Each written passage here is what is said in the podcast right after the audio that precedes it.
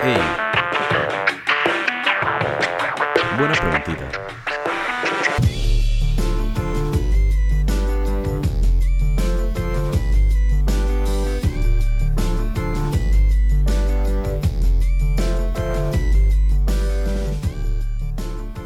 ¿Qué tal mis frenes? Mi nombre es Frisco y estoy aquí para contarles un poco sobre un tema muy curioso, o por lo menos a mí me llama demasiado la atención.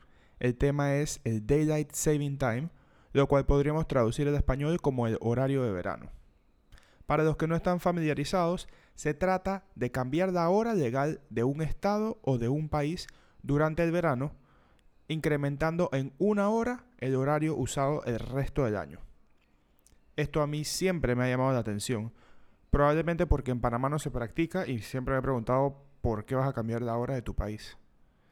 Al momento de esta grabación, el cambio del horario de verano o el Daylight Saving Time es utilizado en Estados Unidos, en 48 de los 50 estados, en Europa, a excepción de Rusia, en Chile, en Paraguay, en Cuba, en las Bahamas, en Haití y en algunos países de Oceanía. Ahora, en el resto del mundo nadie usa este Daylight Saving Time o horario de verano. Se preguntarán, ¿por qué me parecía curioso de crecer o por qué me llamaba la atención si en Panamá no se practica? Sin embargo, como sabemos, Panamá tiene una fuerte influencia estadounidense, desde nuestra cultura hasta el dinero que utilizamos todos los días. Esto se extiende a los canales de televisión que yo veía al crecer. Repentinamente durante marzo o abril, el programa que estaba acostumbrado a ver justo al regresar de la escuela ya no lo podía ver, porque lo daban una hora antes. Al momento que yo llegaba a la escuela, ya el programa se había acabado. O los juegos de fútbol americano que todos los domingos empiezan a las 12 del mediodía, de repente entre octubre y noviembre, boom, ahora empezaban a la 1. Mi pregunta era, ¿esto por qué? ¿Por qué pasa esto? ¿Cuál es el propósito? Y bueno, por eso estamos aquí, para descubrirlo de una vez por todas. Se dice que cuando el horario de verano fue planteado, el objetivo era reducir el tiempo entre la puesta del sol y el momento en que la mayoría de las personas se van a dormir. Esta reducción de tiempo de actividades nocturnas debería traducirse a un ahorro de energía destinada a la iluminación.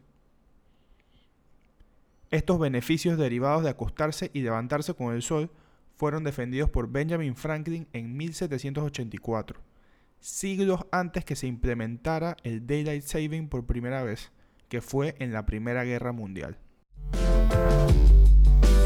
Otro estudio indica que el primer lunes después del cambio de hora tiene 25% más casos de ataques al corazón que todos los otros lunes del año. Similarmente, el estudio indica que hay 17% más choques y 6% más accidentes laborales y que los trabajadores tienen 67% más chance de faltar al trabajo por todo lo previamente mencionado. Sin mencionar que la productividad de los que sí llegan al trabajo disminuye bastante porque probablemente no dormiste igual de bien.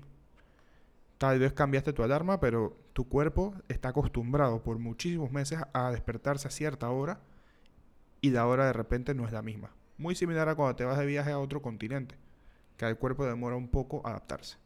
Otra repercusión es que, como mencioné anteriormente, esto no sucede en todo el mundo. Y en los países que sucede, pocos coinciden en cuándo empieza y cuándo acaba.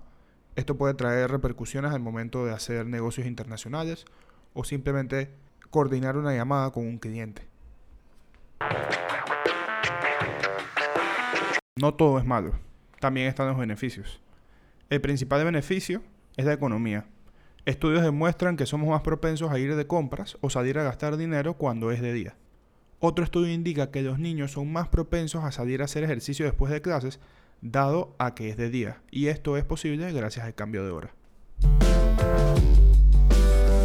Pero bueno, el Daylight Saving Time existe y probablemente esté aquí para quedarse. Con tantos beneficios y tantas consecuencias, es un tema bien curioso y controversial que tiene muchos fanáticos y muchos oponentes. Me encantaría saber dónde caen ustedes. ¿Tripean el cambio de hora o te empanga? Cuéntenos en nuestras redes sociales. Arroba Buena Pregunta Podcast en Instagram. Buena Pregunta en YouTube.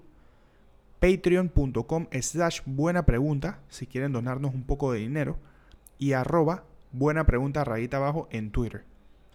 También nos ayudan buco dándole like a esto y suscribiéndose donde sea que nos estén escuchando. Y si te gusta lo que escuchas, compártelo. En mi caso, yo he aprendido a querer el Daylight Saving Time. Como he dicho antes, no me afecta mucho. Lo más que hace es trasnocharme un poco viendo fútbol americano en noviembre y diciembre. Pero bueno, la clave para mí fue masterizar cómo funciona. Les paso el dato para que siempre se acuerden. Fall back, spring forward. Esto quiere decir que en fall o en otoño se le resta una hora a la hora legal. Y en spring o primavera se le añade una hora a la hora legal. Fall back, spring forward. Sencillo. Otra cosa pretty. Si están de rumba en Estados Unidos, cuando se le añade una hora en fall y el estado en el que están los bares cierran a las 2 de la mañana, tendrán una hora adicional de fiesta esa noche. Cuando sean las 1 y 59 am y pase un minuto, serán las 1 am nuevamente y tendrás una hora más para acabarte el trago. Con ese pensamiento me despido. Espero que les haya gustado. Cuídense. Chao, chao.